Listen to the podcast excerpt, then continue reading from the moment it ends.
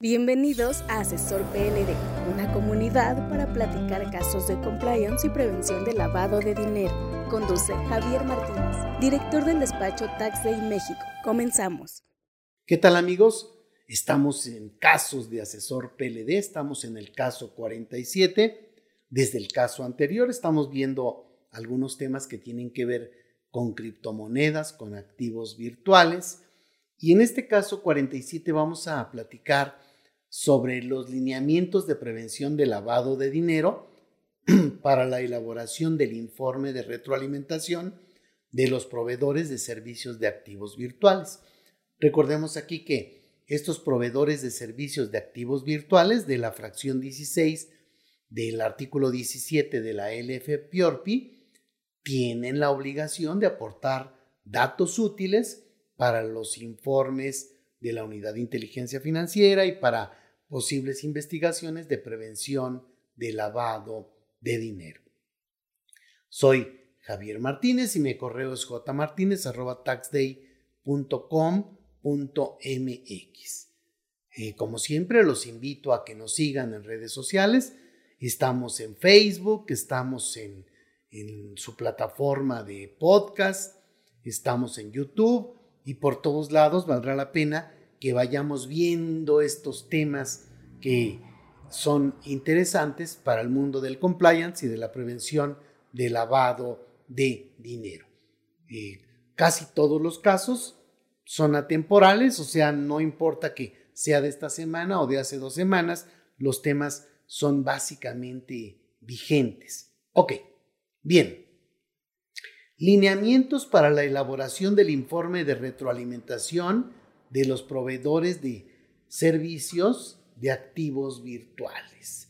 Recordemos aquí que este, el 9 de septiembre de 2019 entró en vigor la adhesión de la, adhesión de la fracción 16 del artículo 17 del, de la LF conforme a la cual se entenderá como actividad vulnerable las operaciones con activos virtuales que se realicen mediante plataformas electrónicas, digitales o similares. Cuando entramos al superportal de prevención de lavado de dinero, al sppld.sat.gov.mx y empezamos a hurgarle por ahí para ver qué pex con los activos virtuales, encontramos que el 29 de septiembre del 2020 nos publicaron estos lineamientos. Lineamientos para el informe de retroalimentación. Es una pregunta constante donde nos dicen, oye, ¿qué onda?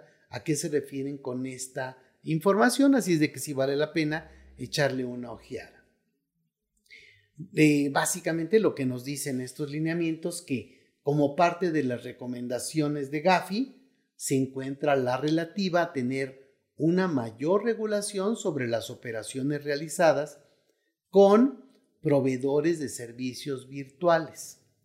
De acuerdo con la recomendación 34, las autoridades competentes y supervisoras deben establecer lineamientos y ofrecer retroalimentación, la cual ayudará a, este, a los VASP. VASP significa proveedores de servicios de activos virtuales, por las siglas en inglés, este, lo cual ayudará a los proveedores de servicios virtuales a aplicar medidas nacionales para combatir el lavado de dinero y el financiamiento al terrorismo y en particular en la detección y reporte de transacciones sospechosas. Esta es un poco la idea todos los que nos dedicamos a esto mandamos nuestros reportes y después dentro del informe de la UIF, recuerden que la UIF está mandando un informe mensual, semestral, anual de lo que está haciendo y nos dice qué está ocurriendo con esta chamba que están haciendo, cuáles son los resultados. Continúan diciendo los lineamientos.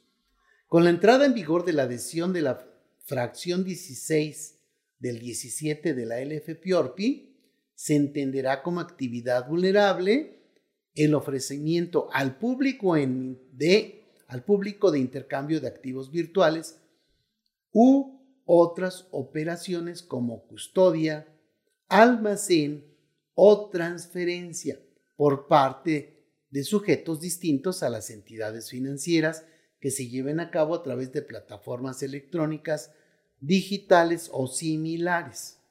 Ok, ahí vamos. Establece que se entenderá como activo virtual a toda representación de valor registrada electrónicamente y utilizada entre el público como medio de pago para todo tipo de actos jurídicos y cuya transferencia únicamente puede llevarse a cabo a través de medios electrónicos.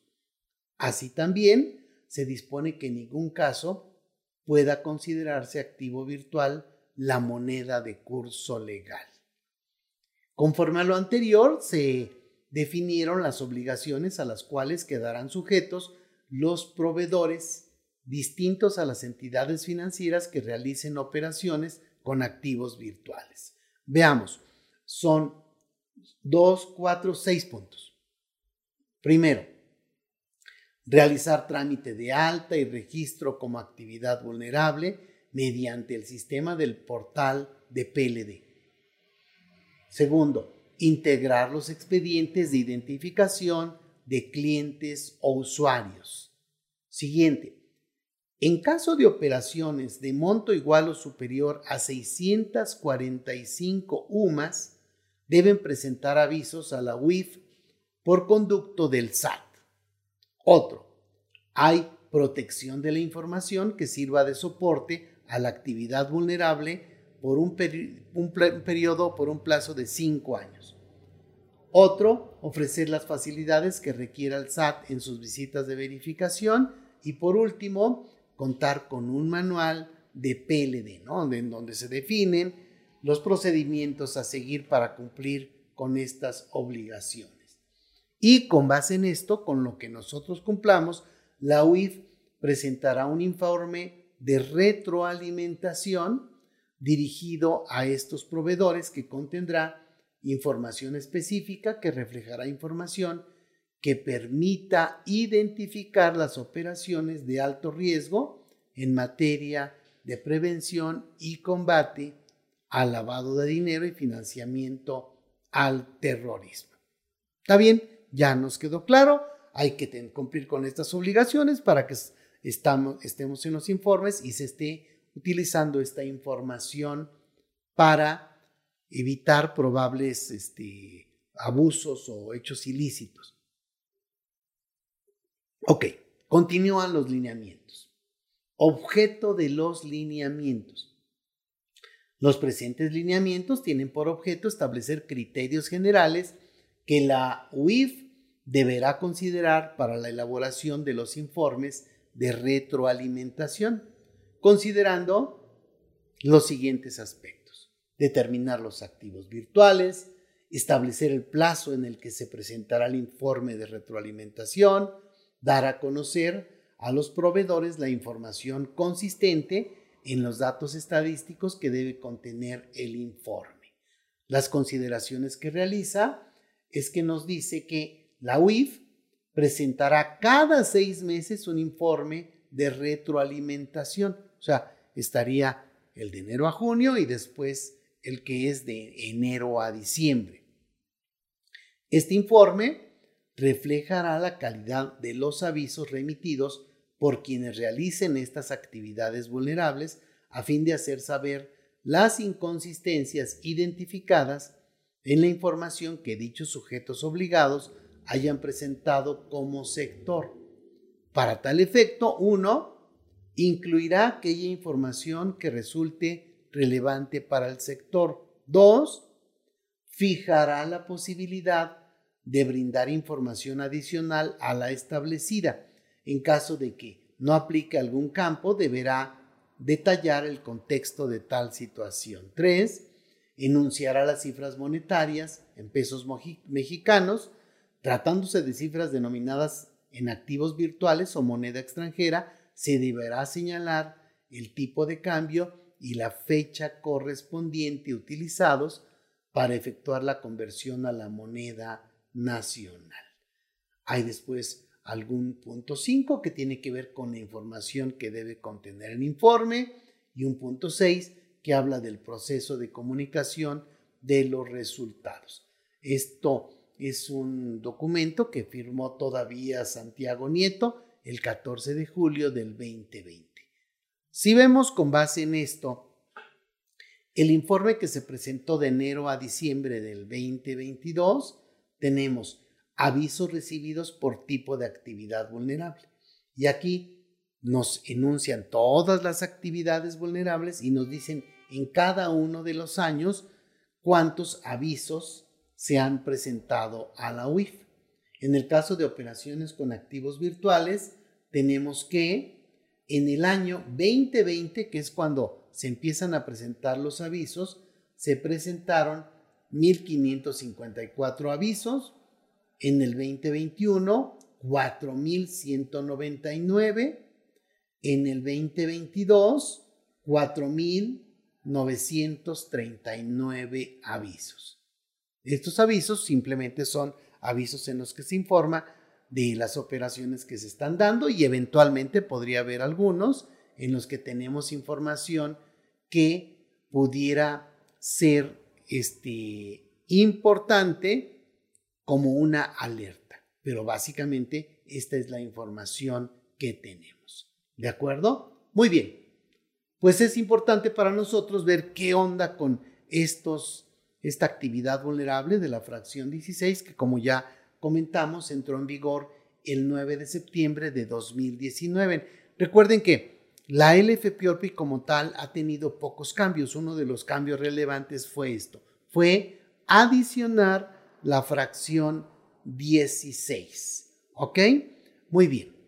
Pues esto es la información que tenemos para ustedes. Esperemos que les sea de utilidad y estamos a sus órdenes. Recuerden que tenemos cursos de prevención de lavado de dinero, de actividades vulnerables. Tenemos servicios como despacho para poder ayudarles a solucionar eh, este, problemas o para cumplir con sus obligaciones y estamos a sus órdenes.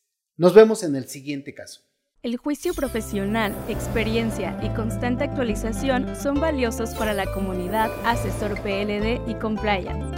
Síguenos en nuestras redes sociales y si necesitas asesoría o servicios de prevención de lavado de dinero, capacitación o preparación para la certificación de la CNBV o en la WIF, o quieres formar parte de nuestra membresía Asesor PND, búscanos en taxday.com.mx.